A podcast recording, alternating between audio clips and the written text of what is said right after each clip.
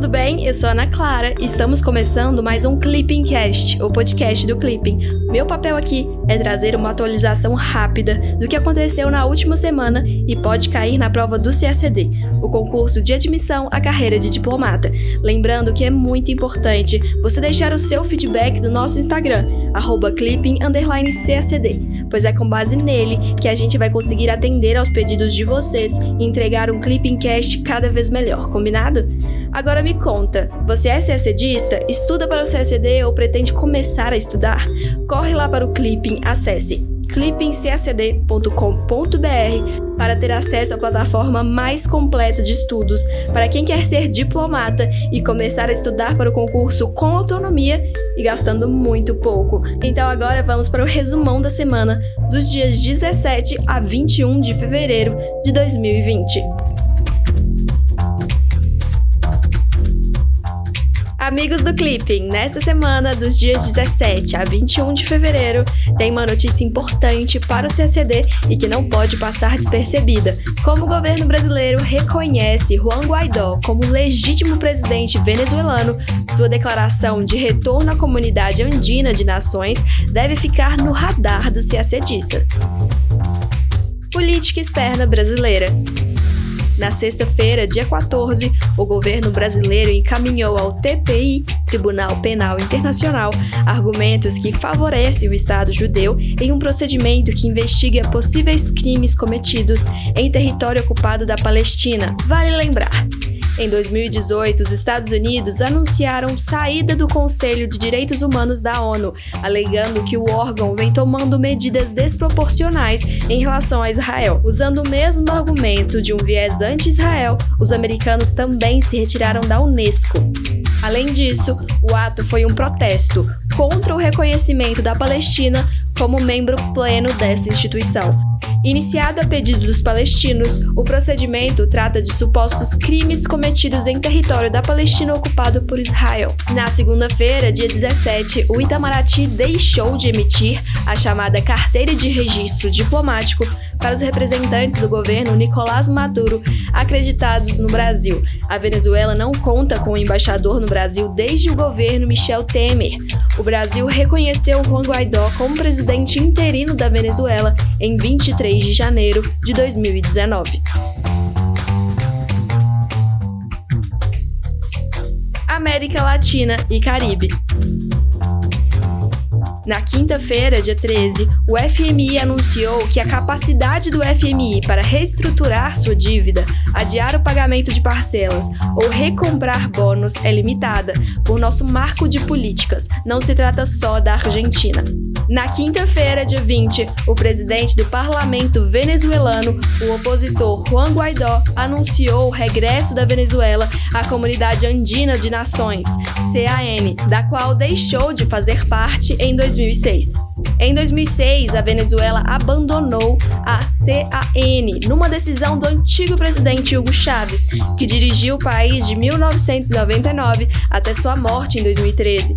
O então presidente acusou o organismo de estar ferido de morte na sequência de acordos de livre comércio assinados pela Colômbia e o Peru com os Estados Unidos. Vale lembrar, em 1969, o Pacto Andino, também conhecido como Acordo de Cartagena, foi criado entre a Bolívia, Colômbia, o Chile, Equador e Peru.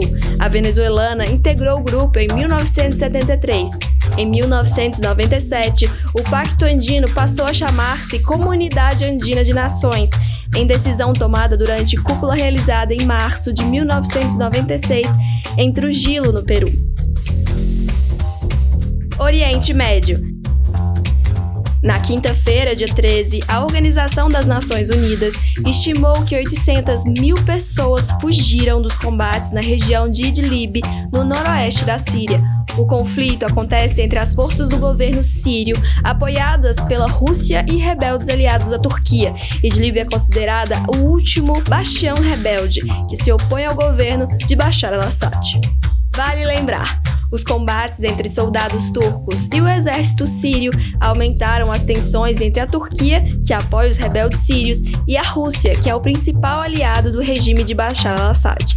Tais agressões ocorrem alguns dias depois de Erdogan, presidente turco, acusar a Rússia de não honrar os acordos bilaterais assinados em outubro de 2019. Tais acordos almejavam impedir uma grande ofensiva do regime sírio, retirando as forças curdas do noroeste do país e a promover um controle conjunto de grande parte da fronteira entre a Turquia e a Síria, os avanços foram feitos depois que as forças do regime do ditador Bashar al-Assad expulsaram insurgentes da rodovia M5, que liga a cidade de Alepo, a capital da província, a Damasco. A expulsão reabriu a rota mais rápida entre as duas maiores cidades sírias pela primeira vez em anos, o que representa um grande ganho estratégico para Assad. No domingo, dia 16, forças leais ao presidente sírio Bashar al-Assad retomaram o controle de importantes cidades da província de Alepo, no norte da Síria. Assad enfrenta desde 2011 grupos armados rebeldes que tentam tirá-lo do poder à força. O governo sírio controla atualmente cerca de 70% de seu território. Na terça-feira, dia 18, a alta comissária da ONU para os Direitos Humanos, a chilena Michelle Bachelet, pediu a criação de corredores humanitários na região noroeste da Síria. Desde dezembro, o exército do governo de Bashar al-Assad faz uma ofensiva para recuperar o controle do último grande reduto dos jihadistas e rebeldes.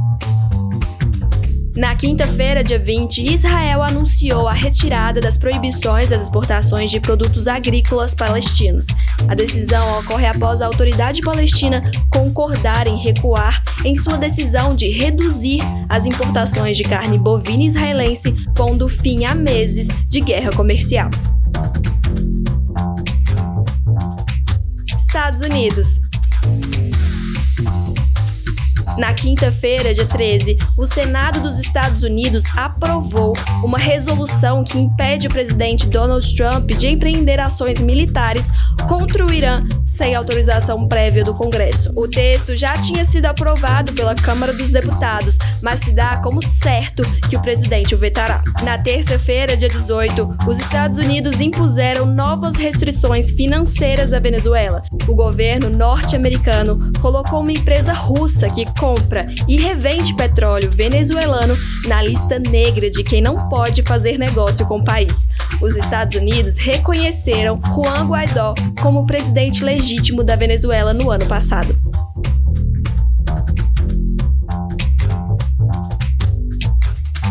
União Europeia. No sábado, dia 15, o presidente da França, Emmanuel Macron, defendeu que a Europa reforce a sua própria capacidade de defesa. Para o presidente francês, o continente não pode depender sempre dos Estados Unidos. O seu recado era principalmente para a Alemanha, país que há tempo sofre cobranças do presidente francês para ser mais ativo na área de defesa. Com a saída do Reino Unido da União Europeia, a França se tornou o único país a deter armas nucleares na UE e ganhou uma nova responsabilidade. Na quarta-feira, dia 19, a Comissão Europeia anunciou a criação de uma unidade cibernética conjunta na União Europeia para proteger infraestruturas críticas do espaço comunitário, no momento em que estão se desenvolvendo as redes móveis de quinta geração, 5G. Reino Unido quarta-feira, dia 19, o governo do Reino Unido anunciou que vai priorizar o ingresso de trabalhadores estrangeiros altamente qualificados e falantes do inglês no país. Com essa medida, Londres promete pôr um fim à dependência da força de trabalho barata vinda da Europa. O novo sistema deverá começar a funcionar em 1 de janeiro de 2021, quando, se tudo tiver quando, se tudo ocorrer como planejado, estará concluída a chamada fase de transição da saída do Reino Unido da União Europeia.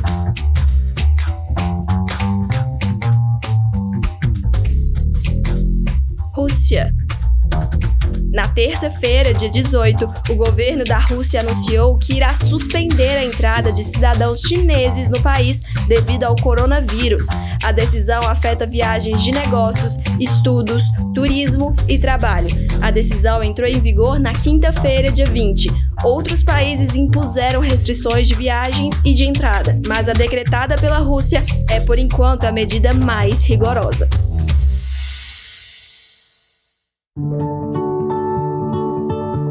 Chegamos ao fim do Clipping Cast, com resumão da semana dos dias 17 a 21 de fevereiro de 2020. Agora chegou a sua vez. Não esquece de compartilhar a sua rotina de estudos com a gente pelo Instagram, beleza? Vamos adorar acompanhar tudo.